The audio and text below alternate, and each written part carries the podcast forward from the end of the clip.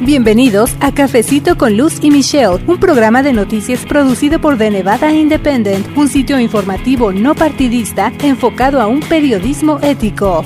Bienvenidos a un episodio más de Cafecito con Luz y Michelle, amigos. Les saluda Luz Gray, yo soy editora asociada con The Nevada Independent en español. En la conducción de este programa o de este podcast también se une mi colega reportera Michelle Rindels con su reporte semanal desde la legislatura estatal, donde precisamente ya se está acercando el fin de las sesiones. Desde luego hay muchos temas que tienen gran prioridad para el estado de Nevada, pero también se han abordado algunos otros que interesan a la comunidad, como el caso de iniciativas de ley relacionadas con el medio ambiente. Para conocer el contenido de algunas de esas propuestas, su estatus, qué está haciendo el estado de Nevada al respecto y también para conocer algunas de las actividades que realizan precisamente en pro del medio ambiente, en este episodio usted va a escuchar la versión podcast de la entrevista que le realicé en nuestro programa de radio a Rudy Zamora, él es director de Chispa Nevada y también nos va a platicar acerca de una campaña por la que esta organización ha estado pugnando durante unos dos años, diría yo, y tiene que ver con la sustitución de autobuses escolares de los actuales por un transporte más ecológico. Pero de ese y otros detalles nos va a hablar nuestro entrevistado, así que le invito a escuchar lo que él nos platicó. Y también si usted vive en Las Vegas, recuerde sintonizar nuestro programa Cafecito con Lucy Michelle todos los sábados a las 10 de la mañana en la Campesina 96.7 FM. Si usted no vive en Nevada, también puede seguir nuestra información. Suscríbase por favor a nuestro boletín informativo y por supuesto sigue escuchando todos los audios de este podcast. Así que le invito a seguir escuchando. Gracias.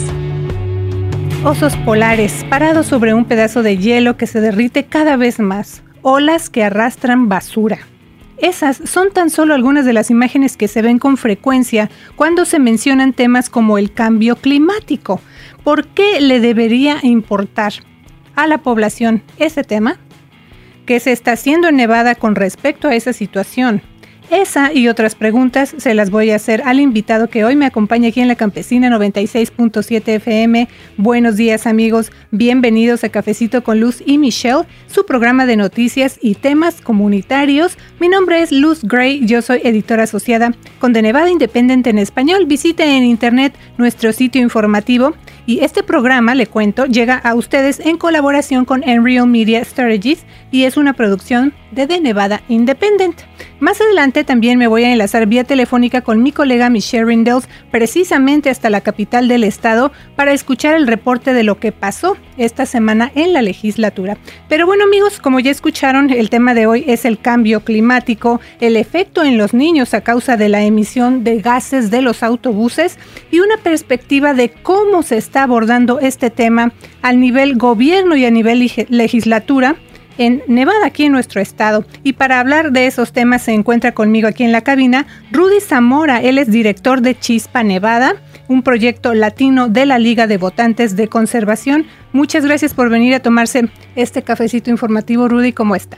Muchas gracias, gracias por invitarme esta, esta mañana. Pues estamos muy contentos de que venga a platicar con los amigos que nos están escuchando, Rudy, porque estábamos también conversando un poquito antes de entrar al aire de lo importante que es que en, español se, se esté mandando esta información, que la comunidad la conozca. Y me gustaría empezar ahora sí que por lo más básico, Rudy, que nos cuente usted acerca de Chispa Nevada, cuándo se estableció y cuál es su misión. Chispa Nevada se estableció en el 2015. Este Chispa Nevada está aquí para ah, darle una voz a la comunidad latina. Este, muchas veces nosotros cuando pensamos de las áreas que, le, que les afecta a la comunidad latina o temas que nos, que nos llaman la atención, el medio ambiente no es uno de los temas que, que salen a lo luego. Vemos que es la inmigración, vemos que es la, economía, la educación, pero este, el medio ambiente es algo que nos afecta a todos día a día. Este, la, meta de Chispa es este, darle una voz a la comunidad para que puedan hacer cambio cuando se trata de temas del medio ambiente, sean este, cambiar los camiones escolares de diésel a camiones eléctricos, sean cambiar, este, subir la tasa de la cartera de energía renovable en el estado, sea tener aire limpio, agua limpia, este, y cómo tener acceso a esas cosas en nuestra comunidad. Sobre todo, Chispa se enfoca eh, principalmente en trabajar con lo que se traduce del inglés como comunidades de color, es decir, no sé, la comunidad afroamericana, la comunidad latina. ¿Por qué específicamente quieren trabajar más de cerca con estas comunidades? queremos trabajar con esas comunidades porque esas comunidades son las que somos más afectados. Este, somos los que vivimos en las áreas que son contaminadas más frecuentemente. Somos, si vemos, somos los que vivimos en las áreas donde los camiones, los trailers este, que están contaminando el, medio ambiente son donde pasan. Este, so, queremos que queremos traer una forma de, de voz, una forma de, de, eh, de, darle poder a la comunidad para que no nomás hablen de temas como inmigración, de la educación, pero también que tomen conciencia de que el medio ambiente es algo de que ellos pueden tomar control también. Y fíjese que dentro de los temas que vamos a tocar hoy, quisiera empezar por una de las iniciativas en las que grupos ambientalistas como Chispa estuvieron trabajando durante varios meses, o sea, es un trabajo que se ha llevado meses y que fue aprobada este 22 de abril por el gobernador de Nevada, Steve Sisolak. Se llama SB 358. Eh, tuvo un apoyo unánime de los legisladores y esa iniciativa permitirá perdón, que Nevada duplique su cartera de energía renovable, que en inglés se llama Renewable Portfolio Standard o RPS-RPS, al 50% para 2030, el año 2030. Por ley, las empresas de servicios públicos y los proveedores de energía o electricidad dentro de Nevada deben obtener una parte de sus carteras de energía a partir de energía más limpia, o sea, utilizar un porcentaje determinado de su electricidad a partir de fuentes renovables. Así que con esta iniciativa que firmó el gobernador, se eleva ese RPS al 22% para 2020 y aumenta poco a poco durante la próxima década hasta llegar al 50% para el año 2030. Pero un dato interesante es que en la sesión legislativa de 2017, que por allá nos, nos encontramos, por allá estuvimos informándole, el entonces gobernador Brian Sandoval vetó una medida que se parecía que buscaba elevar ese RPS a 40% para 2030. Pero eh, pues sé que muchos de los amigos que nos están escuchando dicen, a ver, está hablando usted, Luz, de muchos números, que RPS, o sea, eh, como que suena muy complicado. Así que eh, yo sé, sé, que se están preguntando, bueno, ¿y eso a mí me afecta, me beneficia? Y yo le pregunto, por supuesto, a Rudio, le pido que nos ayude a entender, pues, cómo, cómo de qué se trata todo esto y que lo podamos entender en palabras más sencillas.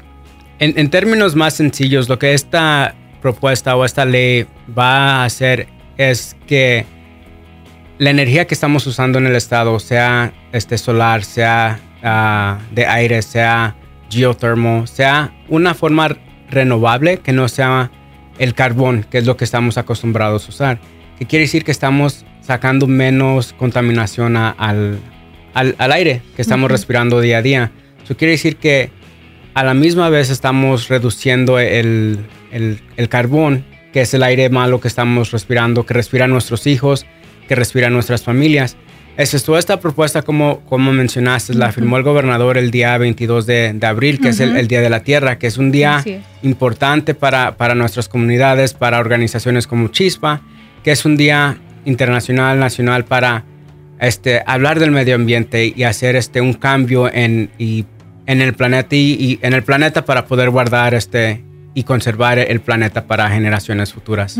Tomar conciencia, ¿no? Es un día en especial y hemos platicado, o sea, no nada más ese día, desde luego se ponen de acuerdo, digamos, a nivel mundial para tocar ese tema, pero es un tema que está vigente y últimamente también se empieza todavía a hablar más de eso. Al inicio del programa decíamos o tratábamos de imaginar usted que nos escucha en la radio esas imágenes tan fuertes de pues ver a los animales que ya están perdiendo su espacio, su hábitat y demás, tantas otras cuestiones que hay, ¿no? Eh, pero con respecto entonces a lo que se está haciendo en la legislatura, Rudy, ya con esta iniciativa que firmó el gobernador Sisolak, ¿qué se espera entonces? Ya explique un poco de que va a ser algo paulatino hasta llegar al 50% para el año 2030, o sea, todavía faltan 10 años. Todavía falta tiempo, pero son pasos que tenemos que tomar poco a poco, no podemos este tratar de tapar el sol con un, con un dedo. Este, son pasos que tenemos que tomar poco a poco como cualquier otra cosa. So, para llegar a ese 50% se va a necesitar varias nueva tecnología, se, van a, se va a necesitar que, que las compañías eléctricas usen a productos nuevos que al momento no están listas para, para establecer. So, con el tiempo que, que, vamos a ver, les va, a les va a dar ese tiempo a ellos y va a ayudar este que, que a llegar a esta meta del 50% para el 2030. Y amigos, seguramente ustedes se recordarán que, eh, por ejemplo, el año pasado para las elecciones primarias, nosotros les informamos acerca de seis preguntas que aparecieron en la boleta electoral. Una de esas preguntas fue la seis, la pregunta seis, que precisamente se relaciona con esta iniciativa de la que estamos hablando y resultó con la aprobación de los votantes de Nevada con un 59%. Rudy, yo quisiera saber eh, un poquito más. O sea, ¿qué va a pasar ahora que el gobernador Sisolak pues aprobó esta medida de la que estamos hablando? ¿Va a aparecer otra vez en la boleta electoral o, cuál va a ser la continuidad para que los votantes sepan si la van a volver a ver o, cómo se trabaja esto? la, pregunta es, como mencionas, este pasó casi por el 60% el, año pasado. este, lo que pasa después de eso es, este, se pasa la, la legislación como vemos este año si los legisladores no hubieran tomado acción como tomaron esta vez, se, vuelve, se vuelve a ver en la boleta, en la boleta otra vez. Pero como ya tomaron la acción y ya se implementó la ley, este no se va a volver a ver en la, en la boleta. Este, solo los votantes van a tener otras opciones y van a ver de seguro otras preguntas en estas próximas elecciones en el año que viene. Que también ya vienen y vamos a estar muy ocupados informándoles. Pero a mediados de marzo de este año también, precisamente en temas de ambiente aquí en Nevada, el gobernador Sisolak firmó un acuerdo para que el estado de Plata cumpla con los objetivos de reducción de gases de efecto invernadero del Acuerdo Climático de París, a pesar de que el presidente Donald Trump prometió retirar perdón, a los Estados Unidos de dicho acuerdo. Rudy, hay quienes consideran que el planeta está bien o que ya es muy tarde para empezar a hacer cambios porque si la mayoría no coopera, pues esos cambios dicen, pues ya es muy tarde, ya no van a hacer una diferencia, ¿verdad? Pero al principio del programa dejé una pregunta en el aire. ¿Por qué considera Chispa Nevada que el tema del cambio climático y del reciclaje, por ejemplo, de usar más energía limpia, se sí le debería de importar a la comunidad? Esa es una buena pregunta. A la comunidad le, es algo que le debe de interesar. Este, solamente tenemos un planeta, no hay un planeta B.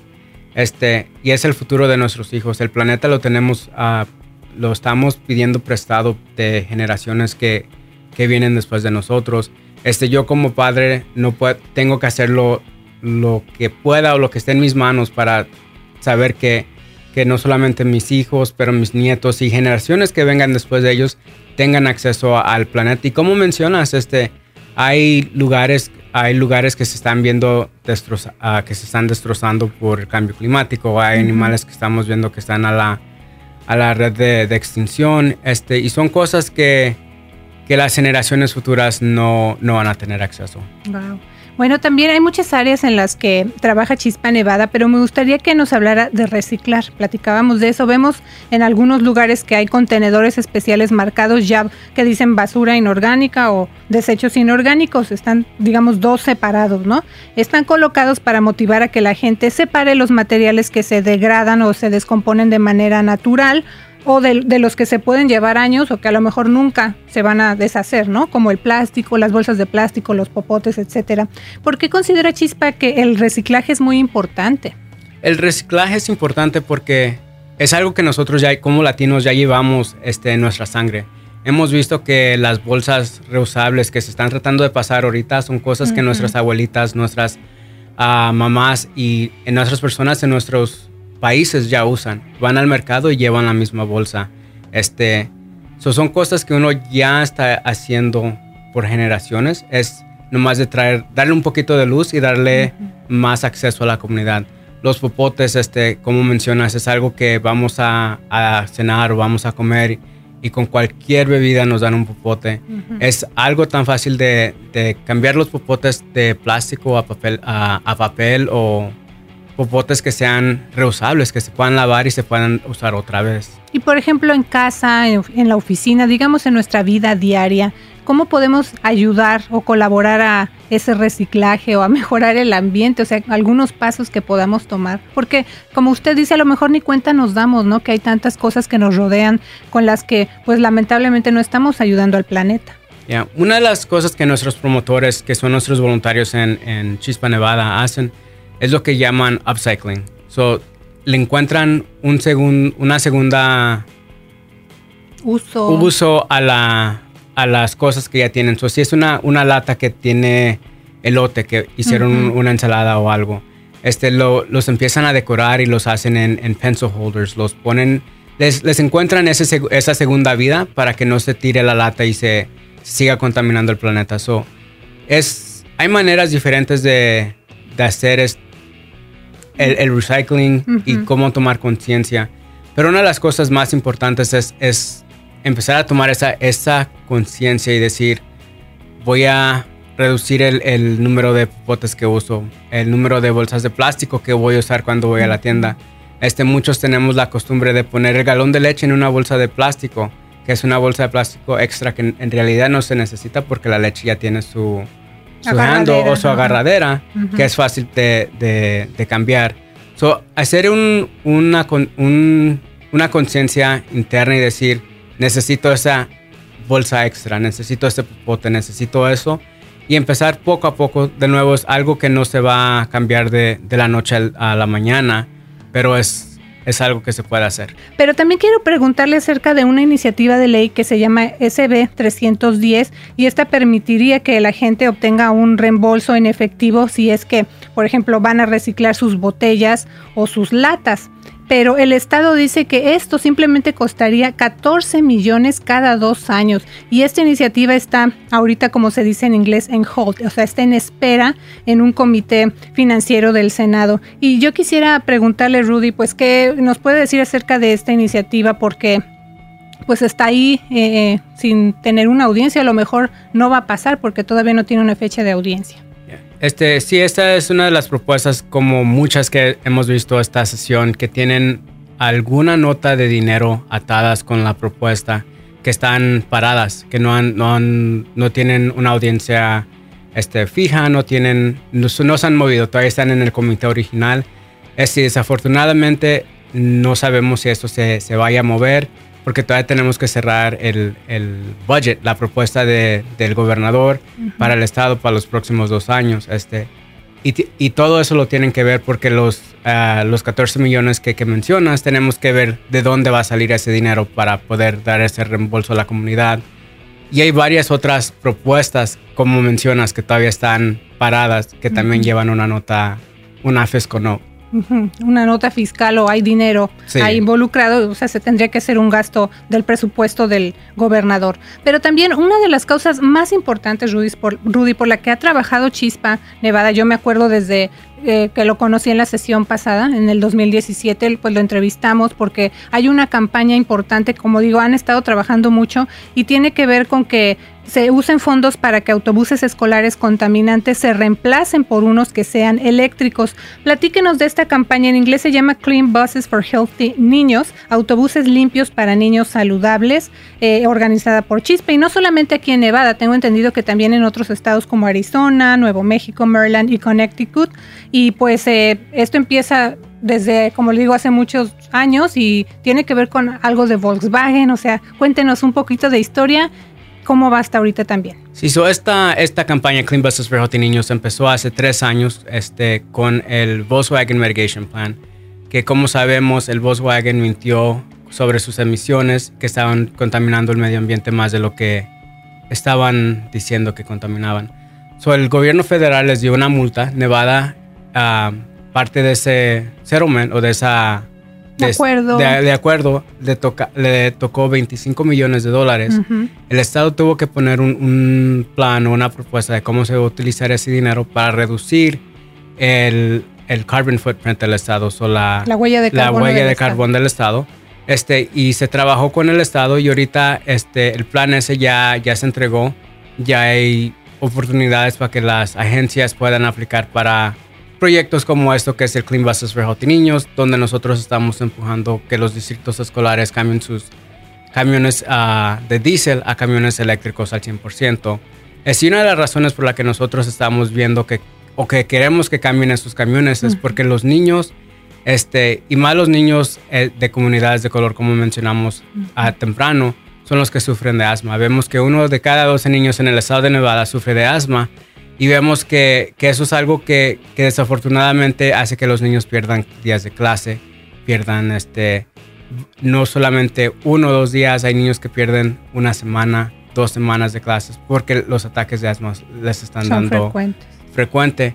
Y vemos que los camiones este, los tienen parados afuera de las escuelas este, eh, y están prendidos. Y el exhaust pipe este, está soltando todo. Un tubo de escape. Todo, está soltando todo y es lo, lo, primero que nuestros niños respiran. Este, eso es algo que es importante para nosotros porque nosotros no queremos que nuestros niños se preocupen este, uh, sobre el, el, el aire sucio que no se tengan que preocupar por respirar aire limpio y se enfoquen en sus estudios. este y ahorita está, como mencionas, la propuesta SB299, que es una propuesta que daría una oportunidad a un programa piloto este, para que los distritos puedan comprar este, la infraestructura y los camiones para empezar estos programas y darles una, un test drive, como decimos en, en inglés. Una prueba de manejo. Este, y veamos cómo, cómo funcionan los camiones, cómo son las cargas. Este, y nosotros hemos tenido la oportunidad de, de traer los camiones al estado. Los corren igual que un camión uh, de diésel. Tienen aire acondicionado, tienen este... Son igualitos. Lo único que cambia es la forma de cómo se, se, uh, se genera la, el, el, la electricidad, el cómo, combustible. Cómo funciona el autobús. So, de diésel a, a, a, baterías. Es decir, la cosa que estamos viendo es que la tecnología poco a poco se está desarrollando un poquito más. Es decir, uh -huh. los camiones que son caros, que es la, la, una de las cosas por la que los distritos tienen sus, sus nervios en hacer el cambio, es un camión diésel cuesta la mitad de lo que un camión eléctrico cuesta. Pero al, al pasar el tiempo, el camión eléctrico se ahorra el mismo dinero porque no está gastando en mantenimiento, no está gastando en, en diésel, no está gastando en, en, otras cosas pequeñas que se tienen que arreglar cada cuantos meses porque el camión eléctrico o elimina partes completas de, de ese proceso o no tiene el mismo cargo de, un camión diésel.